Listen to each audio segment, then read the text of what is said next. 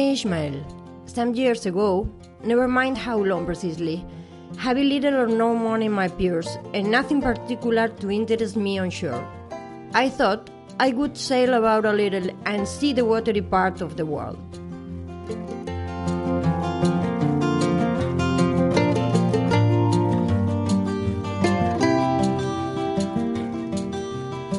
Un, dos, tres. Sigueu benvingudes i benvinguts altra vegada a Tàndem. Comencem aquí un nou programa d'aquest podcast sobre literatura infantil i juvenil i mediació literària. Soc el Guillem, mestre, defensor de les biblioteques escolars i hobbit en potència. I m'acompanya, com sempre, la Marina, editora, lectora empadreïda i motivada de la vida. Hola Marina, com estàs? Hola, Guillem. Molt bé, supercontenta. Um, estem quasi a finals d'octubre, que vol dir que duim quatre programes i encara podem gravar de manera presencial, així que Sembla mentida. creuem els dits que això segueixi durant perquè l'energia que se té en directe no es pot comparar amb l'energia de gravar virtualment. Totalment. Um, I bé, i avui tenim un tema que ens feia moltes ganes, que és xerrarem d'àlbum il·lustrat i per això tenim aquí a la Piu Martínez. Hola, Piu, què tal? Hola a todos. Benvinguda al podcast. Estem molt contents de que estiguis aquí avui. Y yo muy contenta de venir a compartir un rato con Tandem. Mira Que que, bé. bé. I, I tenim moltes ganes d'escoltar-te, però abans, abans de començar, eh, fem un esbós ràpid de qui és la Piu. Perquè, clar, a veure, podríem dir que va estudiar, si ens equivoquem, ens corregeixes, sobretot. Eh, va estudiar Biblioteconomia i Documentació a, la- Universitat de la Corunya, pot ser? Sí, exacto. Bé. I després va fer un màster d'edició a la Universitat Pompeu Fabra. Perfecto. Bé, ens hem informat bé. La seva vida sempre ha girat al voltant dels llibres. Primer com a lectora i després ha anat fent gairebé tots els papers de l'AUCA. Que si bibliotecària, que si llibretera, que si redactora, que si editora, que si investigadora, que si formadora... Vaja, una infinitat de coses. Com a carta de presentació no està malament, eh, Piu? No, no, yo me, me siento, me siento representada. Me representa, sí. Um, o sigui que pràcticament, Piu, podríem estar xerrant de moltes coses amb tu, de, diria de totes les coses, però avui xerrarem d'àlbum il·lustrat. Um, perquè és un objecte, perquè el, el terme objecte, quan parlem d'àlbum il·lustrat, és important, que s'ha posat molt de, diríem molt de moda o que ha tingut una gran repercussió en aquests darrers anys. Uh, et sembla bé? Sí. Comencem? Sí, por ahí, por alguna parte hay que empezar. Um, pregunta, primer de tot, a nivell inicial. Um, a què ens referim quan, quan dèiem àlbum il·lustrat? Quina diferència hi ha entre llibre il·lustrat i àlbum il·lustrat? Bueno, e- el álbum ilustrado ha- ha venido a, a- a darle al lector y a, a formular en el mercado editorial una nueva manera de narrar, ¿no? Es la síntesis de dos lecturas, algo que con el libro ilustrado no ocurría, porque ambas, ambas, ambas lecturas, la textual y la visual, bailaban cada una por su lado. Se acompañaban, eh, eh, enriquecían de alguna manera plástica querían hacerlo, pero tenían una formulación distinta. Ahora no, todo ha de crearse eh, como un conjunto y, y todos los elementos han de funcionar en una absoluta sinergia para llegar a, crear un álbum ilustrado. No todo lo que se ilustra es un álbum ilustrado y, y obviamente tiene que haber libros ilustrados y también álbumes ilustrados. Ha alguna, alguna cosa que a tu se t'ocorri um, per poder divisar ràpid quan estem parlant d'un àlbum il·lustrat o, o no? Perquè una vegada me'n record que a la universitat ens van donar com una fórmula de si ets capaç de llegir el llibre sense que una persona vegi les il·lustracions i és capaç d'entendre'l, llavors no és un àlbum il·lustrat. Sí. Estaria... A ver, hay, hay, hay una componente en esto que es que pesa más que la otra, que en el caso del álbum ilustrado, la narración visual es eh, la que lleva la síntesis del mensaje que nos quiere transmitir el autor, ¿no? Es la que, la que recupera como la información principal, el núcleo duro. Y el texto está ahí para aportar... eh, la dimensión emocional, como otros elementos que también participan en la composición del álbum. El texto refuerza aquella narración que estamos viendo a través de las imágenes y, y este texto no necesita estar eh, sobrecargado. ¿Verdad? Eh, conocemos conceptos como el de lectura fácil, donde se trabajan los textos para, para, mejorar la comprensibilidad. Si nosotros estamos trabajando la comprensión lectora a través de las imágenes y de toda esa secuencia, ¿eh? el texto lo que tienes que es apoyarnos, reforzarnos y llevarnos a través de la palabra a la fantasía, que es de lo que nos hablaba Rodari, ¿verdad? Y que nos proponía Munari también. Entonces, es, es, es eh, una carga tiene una carga y un peso eh, mucho mayor la ilustración que, que, el texto. Pero ambos son necesarios i han de bailar juntos. Si no, mal assunto, no és un àlbum. Piu, ara parlaves de la importància de la il·lustració en un àlbum il·lustrat. En què ens hem de fixar? A banda de dir si és bonica o no és bonica, o si m'agrada o no m'agrada, quan hem de valorar una il·lustració i hem de saber si funciona o no funciona en un àlbum il·lustrat. Vale, Además de lo que decíamos antes, de todos esos elementos que, que conforman la narración visual y textual, eh, tenemos que tener eh, algo muy presente y es que el álbum es una manifestación artística y como tal se supone que cuando tiene enfrente al lector o al espectador, en el caso de una obra de arte, lo que busca y el objetivo principal es sorprender. Entonces, Si nos gusta más o menos, está muy bien, pero lo primero que debe hacer es sorprender, sor, sorprender al, lector, captar su atención, ¿no? Y a partir de ahí puedes decir me gusta o no me gusta, porque sobre gustos no hay tratado alguno. Entonces a unos eh, le tira un tipo de ilustración y otros eh, se dejan encandilar por algo totalmente diferente. Por ejemplo, a mí me gusta mucho la ilustración gráfica. Todos esos rasgos que proceden del mundo del diseño, ¿eh? pues por ejemplo es el, tipo de ilustración que, a mí me gusta. Hay gente a la que le gusta eh, la ilustración más clásica, ¿no? incluso algo más barroco. Eh, tenemos autores que son auténticos, auténticos representantes del barroquismo ilustrado. Pero eh, lo primero que tiene que hacer es sorprender y a partir de ahí ya diremos me gusta o no me gusta. En cualquier caso, el me gusta o no me gusta, ¿eh?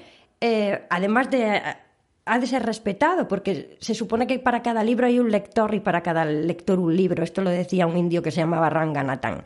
Y eh, además de respetar que te guste o no te guste, hay que tener en cuenta muchas más cosas la, si es pertinente la manera de abordar el mensaje que nos transmite, eh, cómo lo hace, si, se adapta al lenguaje que, que, tienen que manejar los lectores a los que va dirigido y también eh, todo lo que envuelve al libro como soporte físico también hay que trabajar y esas cosas también se valoran. El álbum es álbum de principio a fin. Es un poco que a veces lo digo en mis clases y puede sonar un poco doméstico así, pero es un poco un cerdito. Del cerdito lo aprovechamos absolutamente todo y en el álbum también.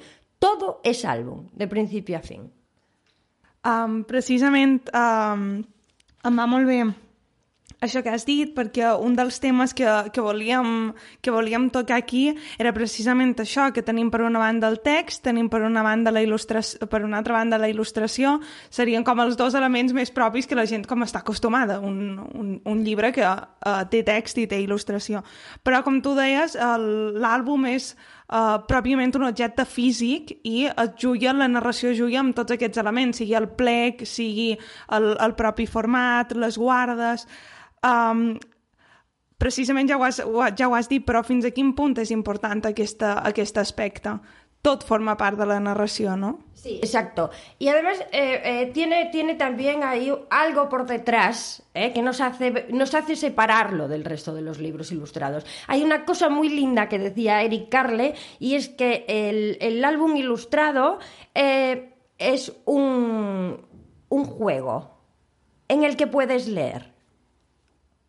Y por el contrario, los juguetes, en, o sea, es como... No, lo dije mal. Es un juguete en el que puedes leer y un libro con el que puedes jugar. Esa es la, esa es la manera. Qué bonito. Entonces hay algo más ahí. Os dais cuenta de que ya estamos presuponiendo juego, o sea, una, una interacción más, más efectiva entre el lector y, y el libro, ¿no? Es, se mejora mucho la, las las, las, relaciones entre el lector y la lectura a través del álbum, porque crea también empatía y sinergias con los personajes, con la manera de contarlo. Y todas esas cosas que me mencionabas antes intervienen en que esto funcione y que el mensaje que nos quiere hacer llegar el autor llegue. Eh, de, de manera plena al, al lector. Por ejemplo, ¿con qué elementos podemos jugar?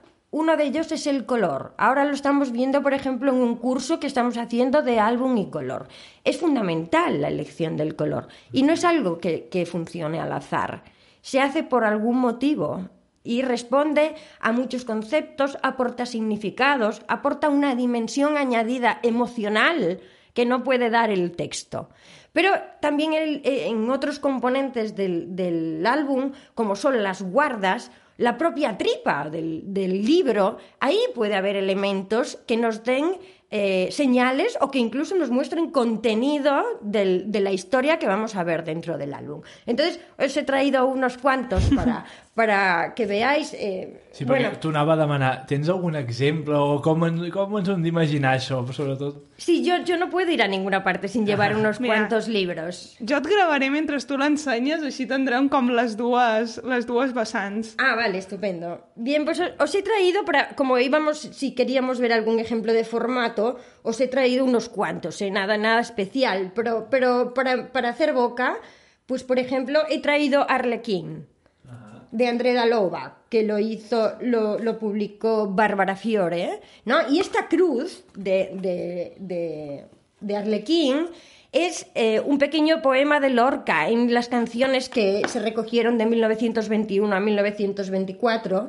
y dice así, teta roja del sol, teta azul de la luna, torso mitad coral, mitad plata y penumbra. Y esto es eh, eh, la comedia. El arlequín es la representación de, de- de la comedia, ¿verdad? Y con estos, con estos eh, ¿veis? El texto es absolutamente nada. Eh, sí hay muchos símbolos de Lorca. ¿Veis que está el pez? Sí. ¿eh? ¿Veis que están los pajaritos aquí abajo? Porque claro, el pez se convierte al pasar a través de la luna y llegan los pájaros. Están los colores también de Lorca. La evocación de, de las palabras de sus poemas está recogido en este desplegable con forma de cruz que antes de llegar a ser esto creo que hubo como 10 prototipos o algo así. Ah, Pero extraña. decimos, ¿qué tenemos? De nuevo, estamos con lo que decía un poco Carlé, ¿no? El juego en el que se puede leer y el libro con el que se puede jugar. ¿eh? Es un, un ejemplo de los múltiples formatos. Otro, sin ir más, o sea, este, esto es una, una especie de, de, sí, de novedad con lo que ya nos había enseñado el- el- en el primer cuarto de siglo André François con el Lágrimas de Cocodrilo. No sé si lo conocéis. Lágrimas de Cocodrilo eh, nos contaba la historia de un cocodrilo que tenía mucho cuento y lloraba porque, porque tenía mucha, mucho cuento. ¿Y eh, qué pasaba? Que el formato del libro era paisado, así rectangular, y tenía la forma de una caja de envío por avión. Entonces, eh, eh, la Delphine Perret, que es muy simpática, en esta colección tan estupenda de, de pequeños álbumes, pues lo que ha hecho es construir eh, la caja que, que funciona como una, una, una sobrecubierta, como una camisa, pero que en realidad es la casa de las protagonistas del álbum, que son unas sardinas. Porque si las sardinas tienen que vivir en algún sitio, lo primero que pensamos es que van a vivir en una lata. Realment ho sembla, eh? una, una llauna... Y entonces es una pequeña lata de sardinas, ¿no? Y eh, otras cosas importantes, hablábamos del color, hablábamos de los papeles que se eligen. Fijaos, en algo tan sencillo como el plegado y la eh, elección de la, de la tipografía, de la fuente que vas a utilizar, ¿eh? nos sirve para hacer un imaginario que a la vez es un bestiario y que además es un catálogo tipográfico. Mirad esto. ¿Cómo puedo hacer para convertir un Jack en un T-Rex? Pues nada, simplemente levantando la solapa.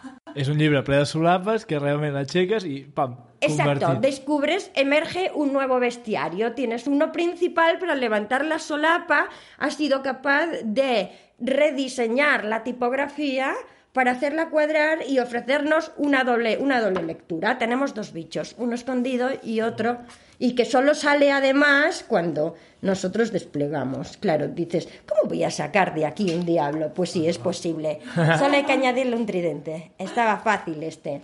Aquest llibre com has dit que es deia, Piu? Se llama Animots y es de Poney, que es un ilustrador francés que es fantástico. Y, y no, no ha llegado. Estas son de las cosas que no han llegado, pero que siempre son muy interesantes. ¿eh? Això pel catàleg de Montreal de- d'algun any. Eso viene de Montreal, sí, Sí, ¿no? exactamente. y, y por último, os he traído otro porque sé que os gusta el asunto de las guardas. ¿eh? No es que sea un libro favorito, pero ayer lo llevé al curso y creo que es, es muy significativo. Eh, las guardas también son, son parte del álbum y tanto en la cubierta como incluso en la sobrecubierta, en la camisa que llevan algunos álbumes, también nos están dando pistas de los que nos vamos a encontrar dentro. Pues en este, que es un libro sobre, sobre el miedo que hizo Sergio Mora y fue un premio San Joan de Déu en el año 2011, es llamativo el, el montaje de las guardas, porque no sé si los que lo estáis viendo, pero eh, Marina o Guillem, ¿queréis tocar, por favor? Ara Marina ho està tocant. A veure, Guillem... És com rugós, no? La, Sí. la, el Es full, o... áspero, Claro. como el miedo, nos Va. da susto. ¿Sabéis por qué es papel de lija? Clar. Claro, entonces la sensación empieza ahí. Sabes que te vas a tener que enfrentar a algo que no es agradable. ¿Y que hay algo más desagradable que un o un papel de lija, no? Pues es una manera de empezar. Brutal. ¿Eh? ¿Quién tiene miedo, es diu el- Sí, el ¿quién tiene miedo? De Sergio Mora. Bo. Además, eh, veis en el cover que la tipo también está temblando. Sí. Es un indicativo de que, de que estoy un poco asustado, ¿no? O sea, ya nos da la pista desde ahí. Déu-n'hi-do, tu. Quants exemples amb, amb, do, amb dos segons. I, I suposo que d'aquests n'hi ha per donar i per vendre. Tropecientos mil, claro, porque es, es lo que... eh, hace poco veíamos también un librito que, que, que salió hace, hace no mucho, que em, publicado por Fulgencio Pimentel, que habla sobre... Es de María Ramos y se llama, se llama Bubblegum Boy. Entonces, eh, yo, les, yo dije en clase que era un libro que habla sobre la diversidad narrado por un chicle. Y en realidad es así. Cuando ves la síntesis del libro, te dicen que es un libro para no tener miedo al volver a la escuela, para empezar, ¿no? Para el primer día de clase, porque narra la historia de un nene que tiene que ir a clase y tal. Pero en realidad, de lo que nos está contando la autora es que cada uno con nuestras inseguridades, en algún momento tenemos miedo y nos hace muy difícil enfrentarnos a situaciones diarias que después son placenteras, porque el problema es, primero no quiero ir a clase el primer día, pero finalmente se vuelve y la historia acaba con, oh no, no quiero separarme de toda mi trupe porque no me quiero ir a casa, que me quiero Ajá. quedar aquí. Esa es la historia. María Ramos, eh, que procede del mundo del, de la- del cómic y demás, dijo que para ella había sido una experiencia tremendamente enriquecedora porque de repente se había eh, puesto a trabajar delante de un artefacto que no, no necesitaba un guion. No hay un story igual que en el resto de, de otras narraciones gráficas. Y eso da mucha libertad al, al- al artista o al ilustrador a la hora de crear. Y además puede apoyarse en elementos que, que eran insospechados, ¿no? Por ejemplo, utilizar una contracubierta para, para, para- que no sea para poner una síntesis, ¿no? O, decir quién era, la- o poner una foto de, de la biografía del autor, estas cosas terribles que se hacen a veces. Bueno, pues todo sirve y de todo podemos hacer álbum. Entonces eso es, eh, me parece que es muy interesante, muy interesante. Que xulo. Um, Piu, precisament, quan xerràvem de la importància del text, uh, nosaltres volíem preguntar um, precisament quins criteris ha de complir un, un text per ser un bon text d'àlbum. I després tu ja has apuntat cap a, en aquesta qüestió que en, diríem que està en un segon pla respecte a la imatge, perquè llavors els silent books o els llibres sense mots llavors segueixen sent àlbum, tot i que no tinguin text, no? Claro, eh, eh, eh, álbumes sin palabras, un montón de ejemplos, ¿no? Pero también esto ya viene de lejos, con la las tiras cómicas, ¿no? Los flickbooks, eh, esto es muy, un invento muy antiguo. Bien, el texto, quedamos en que era, eh, no, no es secundario, pero cumple una misión de refuerzo y apoyo. Entonces, eh, le- lo, lo tenemos que dejar, si realmente estamos construyendo un, un buen álbum ¿eh? y estamos atentos de muchas otras cosas, además de la ilustración, el color y todas estas cosas, eh, nos tenemos que centrar en que el texto ha de estar limpio y lo que se diga sea lo justo y necesario. Pero que además nos sugiera vías creativas como lectores, Ajá. que nos sepa llevar a- y nos coloque en la atmósfera perfecta que está intentando representar la ilustración. Ha de ser nuestro guía, ¿eh? pero nuestro guía permitiéndonos descubrir qué es lo que queremos, sorprendernos. O sea, que no me adelantes nada, no me cuentes nada que no sea necesario. Y si hay que buscar algo más allá, yo lo haré como lector metiéndome en la ilustración y formando parte del relato. ¿Eh? déu nhi Jo, és que ara estava pensant... Clar, el text, les il·lustracions, les guardes, a la coberta... La... Com a mediador, persona que he de triar un llibre per la biblioteca escolar o pel meu fill o filla, és igual, tu, Piu, què diries? Fixa't amb això, fixa't amb allò... Com, com ho faig per triar un bon àlbum? Perquè és que hi ha tantes coses que eh, potser em supera? Sí, hay, hay muchos álbumes. No todos los álbumes que existen tendrían que ser álbumes. Hay buenos álbumes, hay malos álbumes, hay algunos regularcitos y también hay CO2 editorial, mucho. Metralla editorial orbitando. Entonces, nosotros tenemos que tener, eh, se, se nos presupone un bagaje lector. Y también una cosa que a veces se olvida a los adultos y es que tenemos que tener un, un- un buen grado de comprensión lectora.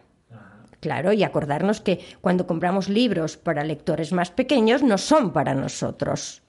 Entonces, tenemos una responsabilidad social ahí. No solo los padres, los mediadores, los libreros, los editores, todos tenemos responsabilidad en esto. Hemos de hacer llegar el libro adecuado. ¿Y, y qué podemos, qué, a qué nos agarramos para, para, para trincar el que es bueno, ¿no? Primero, es muy importante contar con la decisión del lector. Basta ya de comprar libros para nosotros. No, no, no, no. Primero vamos a escuchar al que quiere leer. ¿Qué quiere leer? Y después le ofrecemos una variedad de cosas, porque por suerte la, la industria editorial pues, tiene un abanico de posibilidades inmensa. Después, en eso de la responsabilidad, nosotros hemos de estar atentos a lo que te decía antes, que el- la manera de tratar el tema sea la adecuada. O sea, que no, ha- no haya ningún tipo de prejuicio, influen esas cosas. Tenemos que tener en cuenta también algo como quién es el autor y el ilustrador. Saber qué hace, conocer, conocer su, experiencia, su experiencia en el mundo de la literatura infantil y juvenil, ¿no? Es importante que nosotros nos vayamos familiarizando, porque del mismo modo que lo hacemos con, con- con los autores que consumimos como lectores adultos, ¿no? También nos tenemos que fijar, obviamente, en la plástica, pero ahí hay una componente subjetiva. Eso no se puede, eso no se puede cuantificar. ¿No? Entonces eso ya depende de lo que me preguntabas antes. Si m'agrada o no m'agrada, eh, eh, es bonic, no es bonic, eso ya va con cada uno. Pero para empezar, hemos de tener en cuenta otra cosa también. eh, nos atrae mucho el libro como objeto, ¿eh? y entonces hemos, hemos de, de- de poder tenerlo y verlo de cabo a rabo y saber si, si cumple nuestra expectativa también, ¿no? Porque a veces, también os digo una cosa, eh, nos dejamos engatusar a veces por las cubiertas o por unas ediciones súper chulas y cuando abres el libro te das cuenta como, eh, oh, faltan tres escenas, esto no acaba bien y esto ocurre muchas veces. Hay demasiada, demasiada prisa por hacer álbumes y nos estamos, eh, bueno, esto nos coloca en una situación un tanto de vértigo y, y- y se lo pone muy difícil a los mediadores. Y, y creo que hay que empezar a dejar de echar tanto carbón a las máquinas ¿eh? y hacer un uso más racional y sostenible de todo esto. Estoy convencida. Sí, a veure si ara també amb, aquesta, amb aquest parom que vam viure amb el confinament serveix per canviar una mica les estructures i que el procés es faci una mica més... Uh, no sé, com a més sostenible al final, perquè és insostenible per, per tothom. Um, Piu, tu que deies tot, tota l'estona de saber valorar aquest tipus de coses, tu creus que realment per, vivim en una societat com a molt visual però rebem prou educació visual per poder jutjar aquest tipus de, de coses, per tenir una sensibilitat per mirar una il·lustració? No, tenemos que educar nuestros ojos. ¿eh? Del mismo modo que aprendimos a... A ver, eh, nos comunicamos de muchas maneras. Utilizamos la lengua, pero también utilizamos nuestro cuerpo. Y a veces no sabemos que lo hacemos hasta que alguien repara y que nos dice, ah, mira, eso es lenguaje gestual. O nos dice, ¿has leído alguna vez a Flora Davis? ¿Eh? Entonces, poco a poco. Poco, vamos poco a poco. Y con esto igual, hemos de, Teresa Durán también lo decía, hemos de aprender a leer de nuevo hemos de, hemos de involucrarnos en la, en, la, en la, cultura visual en la que estamos inmersos, queramos o no, ¿eh? la imagen eh, lo es todo y, ha, alcanzado un valor mucho más, más importante de lo que en realidad puede resultar atrayente de, de, la palabra, ¿no? Porque comunicamos de una manera y consumimos contenidos de otra manera. Entonces, no sé, es, es complicado, pero Ahí estamos. S'hauria d'aconseguir, ¿no? Sí, sí, pero a ver, no, no, es una cuestión de práctica. O sea, a medida que... Eh, hay una cosa muy importante que funciona para todo en la vida y esto es una receta para ya, para siempre. Y es que hay que tener curiosidad, hay que tener curiosidad. Entonces, eh, tú ves un libro, te llama la atención o ves una ilustración, el mínimo gesto de ir y buscar quién es este señor, qué hace, qué ha hecho, anda, mira, pero si ha hecho eso te, te, provoca y te... Bueno, en realidad es que, te están inoculando con la liga. Eso es lo que ocurre. Claro, sí. Y una vez que te inoculan ya no hay marcha atrás. Entonces, claro, la curiosidad es muy importante y tenemos que aprender. Yo llevo años eh, trabajando con el álbum como, como herramienta y, no, no sé nada, estoy en nivel becario todavía, ¿no? Bé, potser les escoles és un lloc en què realment es pot, no sé, bueno, treballar com a mínim aquesta curiositat i d'ensenyar i d'oferir eh, diversitat d'il·lustracions, de maneres de, això, de fotografia, d'il·lustració gràfica, més mm, clàssica, menys, per, precisament per anar treballant i per anar donant aquest gust o aquesta mirada diferent o, Exacto, del, mismo modo que en algún momento notamos la carencia de una alfabetización informacional en la escuela, ¿no? O sea, enseñarnos a discernir en nuestras búsquedas qué es aquello que es pertinente, qué no, qué estamos, qué, qué información es la correcta, de qué fuente ha de venir, pues hagamos el mismo ejercicio con la comunicación visual. Debemos aprender a leer imágenes y a familiarizarnos con las nuevas narrativas. Es muy importante eso. Hi ha una cosa que has dit que m'ha semblat interessant, que és el fet d'aquest que dius els adults a vegades comprem els àlbums il·lustrats per nosaltres, perquè ens agraden, perquè com que és, com que és una cosa d'imatge i de, de dibuix o d'il·lustració, mm. ens agrada i ens atrau, i en lloc de comprar-los pels infants ho comprem per nosaltres. Eh, és dolent que els adults ens fixem tant amb la, amb la literatura infantil i juvenil i sobretot amb els àlbums il·lustrats o els hi ha aportat una valora, una, o sigui, o ha, ha fet que valoréssim més tot aquest món i li, li més importància del que potser donàvem abans?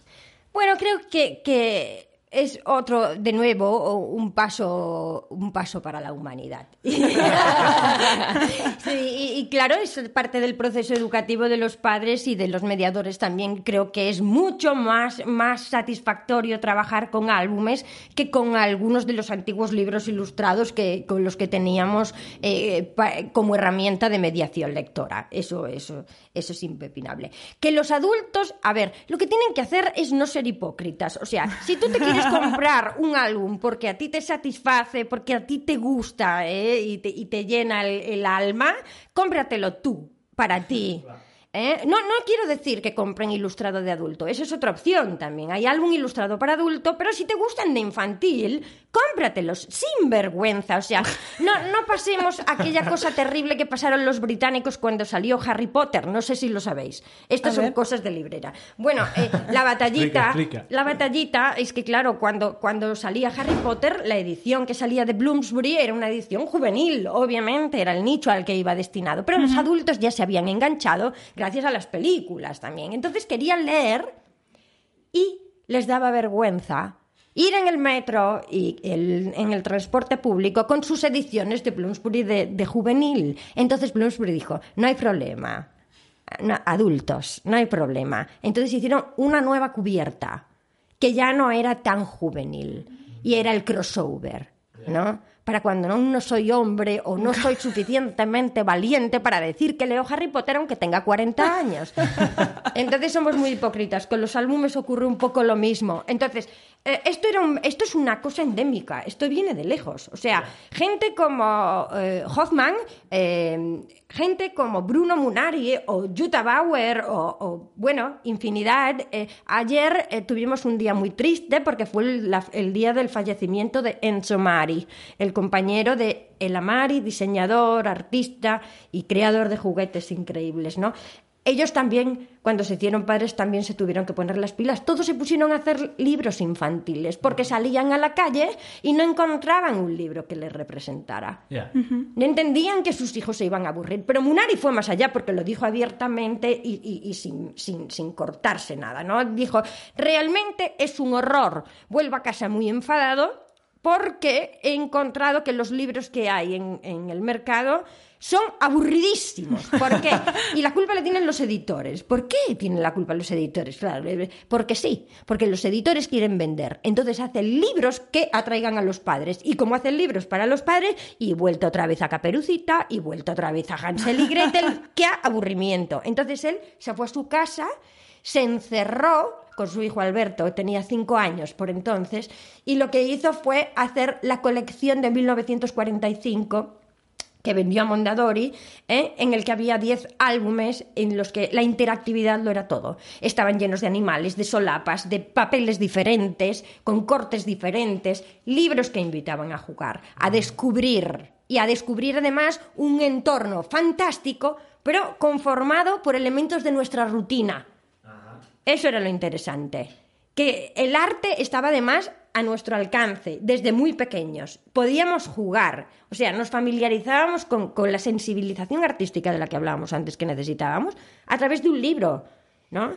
Y así fue. Fue un éxito arrollador. Después llegó la guerra, no vendieron. Pero después los mandaron a Estados Unidos y fueron increíble, increíble, un éxito increíble. Esos libros ahora los recuperó desde hace poco tiempo. Bueno, eh, Corraini en Italia ha recuperado, tiene todo el catálogo completo de Bruno Munari, pero aquí en España los ha traducido Niño Editor y están en, en- en español y se pueden, se puede leer en castellano ahora. I, Piu, precisament ara uh, que xerràvem d'això, d'aquests interessos editorials que sempre troben com la manera de, de, de satisfer necessitats, um, creus que s'està abusant de l'etiqueta àlbum il·lustrat? Perquè em dóna la sensació que com va haver aquest, aquest boom de l'àlbum il·lustrat que crec que ha donat molta vitalitat al, al, a la LIG i, i això precisament que xerràvem, que els adults se l'han se l'han com tornat a mirar molt a, a la LIG, em dóna la sensació que a vegades se posa l'etiqueta d'àlbum il·lustrat a coses que no són realment àlbums il·lustrats. No, no, no lo son. Y tienen pretensiones, pero no lo son. Y después hay otra cosa, que también las pretensiones del editor, ¿no? Es, es lo que te digo, un poco de responsabilidad y de sentido común. No todo tiene que ser un álbum ilustrado. O sea, lo vas a vender como sea. a- a- a- Un ejemplo clásico, un ejemplo clásico. Hay, hay un librito de, de Gertrude Stein que se llama The World is Round, que fue un librito que ella hizo en el año 39 y que dedicó a Rose, su vecinita, y, y a Alice Toklas, su compañera, y a sus dos perros. ¿no? Entonces este librito es un libro ¿eh? que ilustraci- con ilustraciones de Clemens Hart, el de Goodnight Moon, ¿no? Es fantástico, es construido con la prosa de, con la prosa de, de Gertrude y es un libro, pues un libro normal, una tapadura, que eso sí, está impreso con papel eh, rosa a petición de Gertrude, porque, ah, ah, claro, era para Rose y entonces era papel rosa, ¿no? Todo así. Bien, no entiendo por qué y me parece que, que no, no, no es necesario forzar las cosas ni forzar la máquina. Esa edición de ese libro en castellano se hizo con un formato cuadrado tipo disco. Es el, el tamaño de un disco. No sé si lo conocéis, se llama El Mundo Redondo y eh, está en castellano. Eh, no, por favor, no. O sea, eh, no es el cuerpo en el que le ha tocado bailar a ese libro. ¿Comprendéis? Ese libro es un texto que este- lleva ilustraciones, pero que no es un álbum ilustrado. Por el contrario, comentaba como una pequeña editora belga que se llama Les Perluet, que hace unos libros fantásticos, hizo una edición de The World is Round en francés, pero es un formato de bolsillo y en rústica. Perfecto. Ja. Perfecto, perfecto. No hay fallo. No hay fallo. I anem a parlar dels que sí que estan bé. Eh, ja que, que és un objecte i és un element que ens permet i ens afavoreix amb tantes coses, tu, Piu, quines, di- quines diries que és la bibliografia essencial que s'hauria de conèixer sí o sí quan es parla d'àlbum il·lustrat? Més o menys, perquè segur que n'hi ha moltíssims, però alguns dels que ara... ¿Pero de álbums o, o- o- o- o de bibliografía de support para aprender sobre álbum ilustrado? ¿Hablamos de ensayo o hablamos de álbum? Què et ve més de gust explicar? Ah, es que si me pongo a hablar de los álbumes que hay que tener sí o sí, yo tengo que pedir asilo político en esta casa. claro. Bueno, podem fer un, una part, allò, intentar resumir una mica i després la... Y después tengo, hay otro problema conmigo, que, que soy, no, no, yo, eh, para, es como con Nina Simone, no, todas son favoritas. Entonces, es, o, o lo tienes, si no lo tienes, te mato y, y lo tienes que tener. Y al final te convenzo. Ese es el plan. Acotem, fem 5 o 6 que diria sí, aquests sí que els has de tenir. 5 o 6 àlbums il·lustrats no teòrics, àlbums il·lustrats. Bueno, sí, para disfrutar de la... Bueno, pues hablábamos de Bruno Munari, ¿verdad? Eh, yo recomendaría, eh, claro, cuando me preguntan, me gusta, yo, a mí me gusta mucho eh, Bruno Munari porque me gustan mucho los álbumes ilustrados, la edición y el diseño. Entonces este hombre era el totum. Y siempre me preguntan cuál es tu libro favorito. Entonces cada vez que me lo preguntan digo uno diferente para, para, para no generar conflicto. Pero eh, la verdad de las verdades es que el favorito sobre todos los demás es eh, Nella Notte Buia, que es un paseo que, que nos hace Munari a través de la naturaleza y en el que juega con el papel traslúcido, los troqueles, nos lleva de un lado a otro, nos caemos por un agujero, aparecemos en un estanque. Es fantástico. I tot això asseguts a una cadira, és fantàstic. o un sofà. Sí, sí, sí. Bueno, además arranca con un gato y una escalera que es espectacular. Y el negro, que es un color increíble para los álbumes, ¿no? ¿Sabéis aquello que decía, que decía Sendak de hay que hacer libros salvajes, ¿no? Y que Tommy lo corroboraba siempre. Sí, si no pasan miedo es que no pasa nada. ¿eh? ¿Entendéis? Ese es el plan. Entonces, uno de Bruno Munari, por supuesto. Uno de Tommy Ungerer, y no puedo, es que es fatal para mí tener que decir uno, porque yo querría que, yo, yo me siento familia Ungerer, ¿eh? realmente, nunca... Posar todo Ungerer, tienes que tener todo Ungerer. Todo Ungerer hay que tener. Sí, si no, perdéis vuestro derecho a estar empadronados o algo. Entonces, eh, pero bueno, si tuviera que, que- que elegir solo uno, ¿eh? Eh, yo soy muy fan de Moonman. ¿Eh? Porque además con este libro hice mi proyecto de máster de edición. Y me fue muy bien, solo que tres meses después de hacer mi proyecto lo publicó alguien. O sea que no fue tan bien. No, no, no, pero era, era, un buen, era un buen proyecto. Con ese libro tenía que serlo. Tenemos un Tommy, tenemos... ¿Qué más tenemos ahí? Tenim Munari Sí, i un Munari Ungerer. y un Tommy. Sí, bien, una, una cosa que es eh, un, un imposible de la literatura infantil y juvenil, Barja Lavater, Le Petit Chaperon Rouge, ¿eh? ¿Conocéis? Es un leporelo de cuatro metros eh, que eh, se basa en la abstracción de los cuentos de hadas. Barja Lavater, que era diseñador y artista, y le, le publicaba el galerista suizo Maes, hizo una colección de libros en los que eh, sintetizó toda, eh, todo el artefacto, el, el cuento de hadas tradicional, lo resumió en pequeñas manchas de colores. Y a través de eso hace la narración en unos leporelos increíbles. Entonces, un chaperón de la barja obviamente tendría que estar ahí. Bueno, Déu-n'hi-do. Jo, us- jo ho vaig fent totes les, tots els apunts, els atendeu com sempre al blog, estic fent els meus deures, m'estic apuntant tot el que diu la Piu. Puedes seguir. No sé, un, un Katsumi, por favor, pongan a Katsumi como gata en su vida. Es imprescindible. Sí, sí, Camarero o un katsumi. Sí, sí. Me, me gusta mucho eh, eh, la historia de un pez que se llama Pacu Pacu, que también es un, un libro desplegable infinito, de los que no se acaban nunca, porque puedes hacer combinaciones, eh, bueno, pues eso, sin parar. Te queda uno. ¡Oh! No, es un horror. Es un horror. Es que, claro, a mí me gusta, hay muchos ilustradores que me vuelven loca. Me encanta Attack, me vuelve loca. Así que cualquiera de los de Attack sería bárbaro. Pero no estaría bien que no dijera a nadie de por aquí, ¿no? Y, me gustaría mucho que, pues no sé, que estuviera Manuel Marsol. Y creo que es uno de los de nuestros eh, mejores estandartes de ilustración y, y- está muy cerca del arte. Es, es un personaje similar a Attack.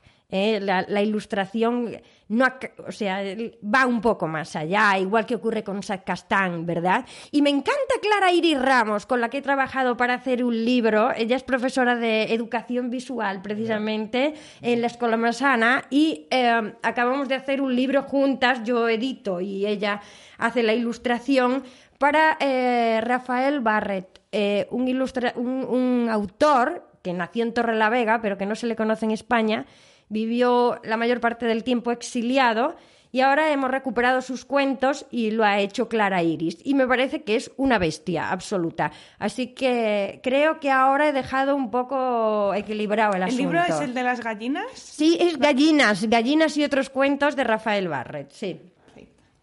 I si sóc un mediador que vull això, entrar una mica més dins aquest món i, em, i necessito algun llibre teòric sobre el tema, obligatoriamente has de pasar por Teresa Durán. Y también eh, a eh, Sophie van der Linden, no hay que perderla de vista. ¿eh? También es muy interesante la valoración que hace de los álbumes y de la lectura de álbumes gente como María Popova, ¿eh? de Brain Pickings. No sé si la conocéis, tiene un blog alucinante. Y además es precursora en, en la mediación de álbumes y demás. Eh, no sé, creo que hay mucha más gente, pero para mí eh, Teresa es inspiración pura y yo no tengo fe. Yo creo en gente como Teresa. Creo que M'agrada. esos son los pilares de la vida. Y, y también Van der Linden ha trabajado muy, muy, muy, muy, muy fuerte para, para enseñarnos toda esa tipología de álbumes que cuando empezamos necesitamos eh, fijar conceptos y, y cualquiera de las dos eh, pues son las máster. I, I tu diries que després de fer com aquestes tres referències d'anar a la Teresa Duran, a la Van der Linden i a la Maria Popova, és millor posar-se a llegir àlbums en comptes d'obsessionar-se tant amb, amb bibliografia teòrica, o sigui, practicar sobre el campo de batalla, no? Mirar-se els llibres. Sí, puede, puede, haber una lectura simultánea. Entiendo que es interesante. Es como cuando vas al museo y vas a ver cuadros, pero si tienes una guía, te ayuda, ¿verdad? Pues, por ejemplo, el libro, le- le- leer el, el libro de Teresa o el de, o el de la Van der Linden nos van a ayudar a saber, ah, mira esto por qué era, ¿no? Probablemente ahora cuando vayáis a la librería y miréis las guardas de los nuevos álbumes que vais a comprar, vais a tocar. Porque sabéis que hay un mundo ahí ahora, ¿no? sabem que es pot tocar i que pot passar coses quan toques. Exacto, exacto. Entonces es eso, poco a poco ir cogiendo nuevas cosas y, y aprender a, a- a manejar otras cosas, pero siempre fijándonos en lo que ya nos dicen porque nos va a ayudar a poner cada cosa en su sitio. És, eh, és flipant la manera en com d'una cosa que és l'àlbum il·lustrat, que algú diria és un conte amb dibuixos per nens. La de coses que es, la de coses que es poden dir d'un conte amb, amb dibuixos per nens. Sí. No? És, és curiosíssim. Bé, no sé, ho trobo fantàstic. Um, Piu, estàs fent... Et queden dues sessions del curs a la Sendac sobre àlbum il·lustrat i color. Um, però encara qui no, qui, qui no ho conegui, què, estàs fent en aquest curs? Què poden aprendre amb tu? Bueno, en realidad era un poco una disculpa para juntarnos todos los, los apasionados del álbum y, hacer algo juntos, porque claro, a nosotros también nos, no- nos gusta vernos, compartir las lecturas, entonces gente que se involucra mucho en su trabajo, bibliotecarios, mediadores, formadores, en fin. Entonces, lo que hemos hecho es darle una vuelta de, dar una vuelta de tuerca a la típica formación de álbum, de álbum de, de determinado tema o historia del álbum o cómo eh, mediar con los pequeños para, para las primeras lecturas, en fin. Entonces nosotros hicimos algo más loco y lo hicimos eh, tomando, tomando la idea de una librería coreana. Sí, hay una librería que me gusta mucho en Corea que se llama Snuggle Books y entonces ellos hacen como cada semana una rotación de su expositor de álbumes y lo hacen por paleta cromática. Entonces, esta semana todos verdes, esta semana todos naranjas. Y entonces yo dije, ah, claro. Y claro, en, en esa selección hay tanto novedades como al- historia del álbum Y ilustrado. captor, ¿no? Exacto, de tu cualquier tema. Y ese es el criterio de selección. Puede, eh, puede parecer que es venusita, pero no, no lo es, porque el color, como os contaba antes, es una parte fundamental del álbum. Es más, es eh, eh, aquel ilustrador o artista que domina elementos como el color, eh, tiene mucha más facilidad para construir una historia y para que el mensaje que nos quiere hacer llegar funcione con más éxito que el que lo hace por azar. O sea, aquel que dice, voy a abrir un librito como colorama para inspirarme y elegir mi paleta cromática. O, eh, mejor vamos a septiembre. No, en- estudiemos el asunto del color. ¿Cómo va? ¿Por qué? ¿Por qué estoy utilizando este color? ¿Qué quiero decir con esto? ¿Qué quiero transmitir? ¿no? Entonces, esas cosas a veces se nos escapan. Y hemos hecho una- unas jornadas de, bueno, un laboratorio, porque sí, es laboratorio porque los pongo a prueba constantemente. Y como es CMYK, son cuatro planchas y son cuatro clases y hemos visto hasta la mitad y todavía nos queda eh, un, un recorrido por el color negro, que os decía que también es fundamental en el, en- en el diseño y la creación de, de álbumes. Y también vamos a ver eh, la relación de forma y color en el álbum con nuevos autores como, como el caso de Hervé Toulet, Paul Cox, eh, en fin, un montón de gente que, que está haciendo cosas muy chulas y muy interesantes. No us ho perdeu. Bueno, ara ja no us podeu apuntar, em sembla, però... Sí, sí, sí, porque, Ah. claro, claro, con esto de, deja- de, de volver a meternos en el tupper, eh, hay una, eh, los chicos de la senda que han puesto una modalidad presencial y otra virtual. Ah, això està molt Y bé. aquellos, Aprofiteu. sí, claro, claro. Aquellos que van en virtual no tienen por qué verlo en directo, pueden consumirlo en diferido, entonces siempre puedes recuperar tus clases de antes. Mireu. Sí, sí, el que no quiere es porque no le da la gana, porque en realidad es, es, eh, lo ponemos fácil para vernos, no, no. Um, la Teresa Duran ens va ajudar um, a cunyar una, una secció um, que era la pregunta de l'infant, dels infants. No sé, Guillem, uh, avui què t'han demanat. Era el, el Guillem l'introdueix als seus alumnes eh, de, que fan quart de primària, Guillem? Sí, bé, vaig canviant de curs, eh? Vale. Però sí, sí. Um, ens pregunta un dels seus alumnes, li diu aquí entrevistarem i a que un dels nens et fan una pregunta. Ay, qué miedo. Són, són les preguntes més interessants del programa. Digues, Guillem.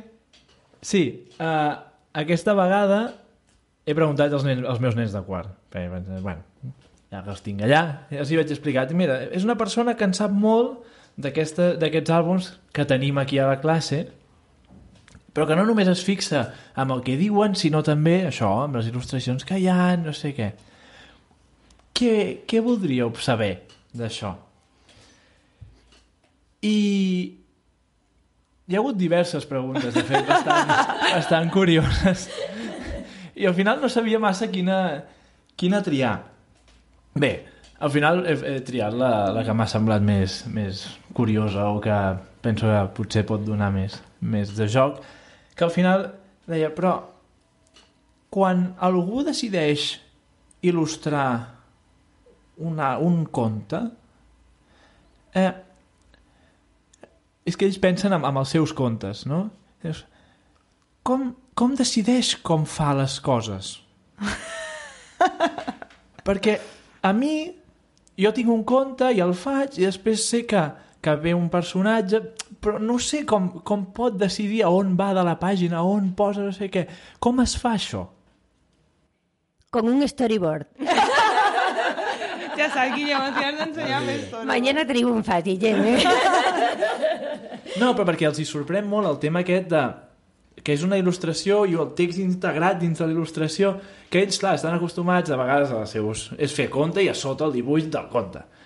Això d'unir les dues coses els té una mica perduts, no saben com, com s'imagina algú d'ajuntar aquestes dues coses. Exacto, es que el- eso solo lo hace el álbum, es pura magia. Entonces es lo que tenemos que hacer es enseñarles a leer eh, a partir de esa sinergia que hablábamos de texto e imagen.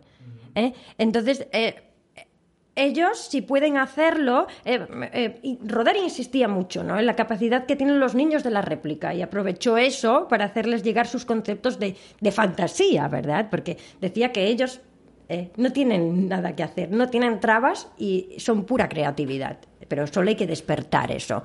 Entonces, en, aquí es lo mismo, aquí es lo mismo. Tú cuando empiezas a trabajar, empiezas a sentirte más o menos cómodo, vale, que trabajas a través de un story, pero después empieza a funcionar tu fantasía también como creador, ¿no? Y entonces empiezas a aprovechar cosas que a lo mejor pensabas que no ibas a utilizar. Por ejemplo, eh, hay un detalle editorial que a mí me gusta particularmente y que se usa muy poco, y es que hay un, elemento de la construcción del álbum que es terrorífico a nivel, a nivel visual y gráfico, que es el código de barras, pero que es una imposición comercial, ¿no? Los distribuidores te obligan a tenerlo. Bien, pues hay gente que llega a trabajar el código de barras y lo convierte en un objeto para integrarlo dentro de la narración visual del álbum. O sea, deja volar tu imaginación. Y, eso, si tú eres un open mind, ¿eh? los que tienes al otro lado sabrán verlo y también eh, eh, quitarán sus trabas ah, y sus prejuicios a la hora de leer. Y ya os diré, fes un storyboard y tira para adelante amb la imaginación. Exacto, sí, eso es lo que hizo María Ramos con Bubblegum Boy y le, quedó estupendo, porque además lo que hizo fue jugar con zoom, ¿no? Em, eh, haciendo de los personajes una, una, doble página de repente. Sí, es muy, es muy, es una, una secuencia de lectura curiosa porque eh, primero te presenta el personaje y tiene un tamaño normal. Después te habla de cómo es el personaje y utiliza unas pequeñas viñetas, lo reduce, ¿no? Nos da la foto de carnet, que es un poco cómo funciona la vida en realidad. Pero cuando nos abre su corazón y nos enseña sus sentimientos, se convierte en doble página y zoom, con ilustración a sangre te quedas muerto. ¿no? Entonces estamos entrando en el corazón de la bestia. Nos está diciendo, mira cómo es cebollita, ¿eh? mira cómo es mandarina, mira cómo es el personatge, ¿verdad? I um, crec que no ens deixem res, ja estem més o menys a l'hora del programa, però abans d'acabar, això sí que no t'ho havíem dit, el, en Guillem fa tres preguntes secretes, que de cada vegada són menys secretes, perquè sí, ja fa ja... un any que, les, que les sé. Són les mateixes des del principi, però bé, no passa res. Fa un any que les fem a tothom, però um, fa tres preguntes secretes al nostre convidat. Així que, Guillem, t'introdusco. Tens dret a no respondre si no vols. Gràcies. Digue'ns un personatge de la literatura infantil o juvenil que et caigui realment malament. Cualquiera de Rebeca Dotremier. Y ya está, ¿no? Ya, eh, ¿Y, ya. ¿Y alguna raó Ya he hecho muchos vale. amigos. Vale. no me encanta porque... Bueno, sí, hay una cosa que dice Ana Lartitegui, que es una maestra de estas cosas. También es importante la bibliografía básica de la que hablábamos antes. Todos los cuadernos del Círculo Hexágono, que está haciendo Pantalia, eh, con Ana Lartitegui a la cabeza. Importantísimo. El análisis del álbum desde diferentes perspectivas. Ella es una teórica que lo maneja increíble. Y Ana, en un curso al que yo fui hace muchos años de literatura infantil, cuando apareció aparecían los primeros libros de la Dotremier, eh, dijo eh, un concepto que yo ya me quedé para siempre y dije, esta señora tiene tanta razón como un santo. Sobre ilustración. Mm, eh, yo soy más de economía gráfica. Menos es más, aquello de Paul Rand, esas cosas, ¿no? No, no. Y el, el rococó no, no es lo mío. No és el millor. No, I a més, el, el, cada formació que cap anant sobre l'IC sempre surt un, un, un amor-odio de la Dotremer bastant important. Clar, Se lo ha ganado a pulso. Sí, por abusiva. Que... o por excesiva, que queda mejor. Val. Segona pregunta. Si poguessis oblidar un llibre que t'has llegit, per poder-lo tornar a llegir com si fos la primera vegada que te'l vas llegir, ¿Quién sería? Esa es una pregunta muy fuerte. ¿eh? bueno, yo eh, últimamente, eh, y a propósito de Rafael Barret y de Gallinas, cada vez que alguien lo conoce, porque él procede del ensayo periodístico y, la, y la prosa militante, ¿no? que es lo que le hacía. Entonces, fuera de ese contexto, no era muy conocido. Y lo que hemos hecho al ilustrarlo es hacerlo llegar, bueno, coger sus escritos más literarios ilustrarlos y hacerlo llegar a, un, a, mayor número de lectores, ¿no? Entonces, eh, siempre que alguien descubre gallinas y lee el principio de gallinas, pues me dice, ¡Ah! pero ¿cómo no conocía a Barry? Le digo, Dios, lo que te envidio. Lo que te envidio, porque esa sensación de, de que alguien que sabes que te va a reventar tu cabeza, que, que llega a ti y que te queda todo por leer. Y hace poco también eh, lo hablaba con alguien que me hablaba de Lebrero, ¿no? Y, y yo decía, ¡Oh, vas a empezar Lebrero. ¡Oh, qué envidia tan grande, ¿no? Pues sí, con cualquiera de los dos. Fantàstic. I ja l'última, que és... Has d'acabar la frase. Qui llegeix... Varias cosas a la vez.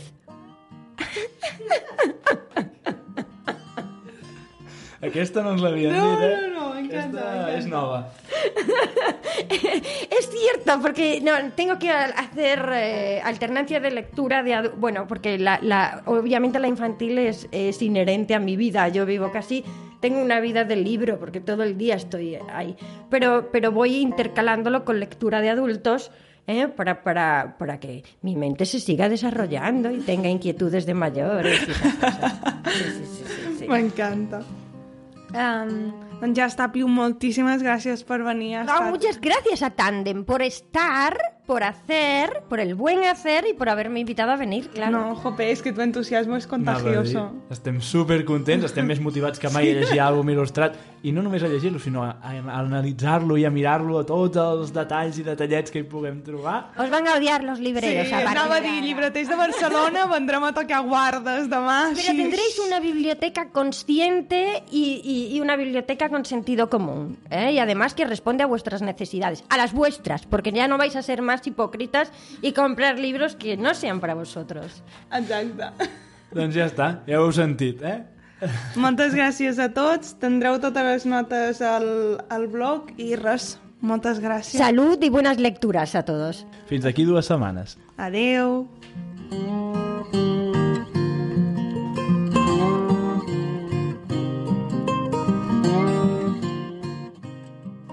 Aquest programa s'ha acabat, però recorda que tens totes les notes a aquest podcast amb els llibres citats i tota la informació del que hem parlat avui a lletraferits.cat. A Instagram trobaràs en Guillem com el Tabalet i na Marina com Lletraferits. També ens trobaràs a Twitter com Tandem League. I si el programa se't queda curt i vols rebre més continguts, apunta't a la nostra newsletter i cada mes rebràs recomanacions, activitats, agenda i molt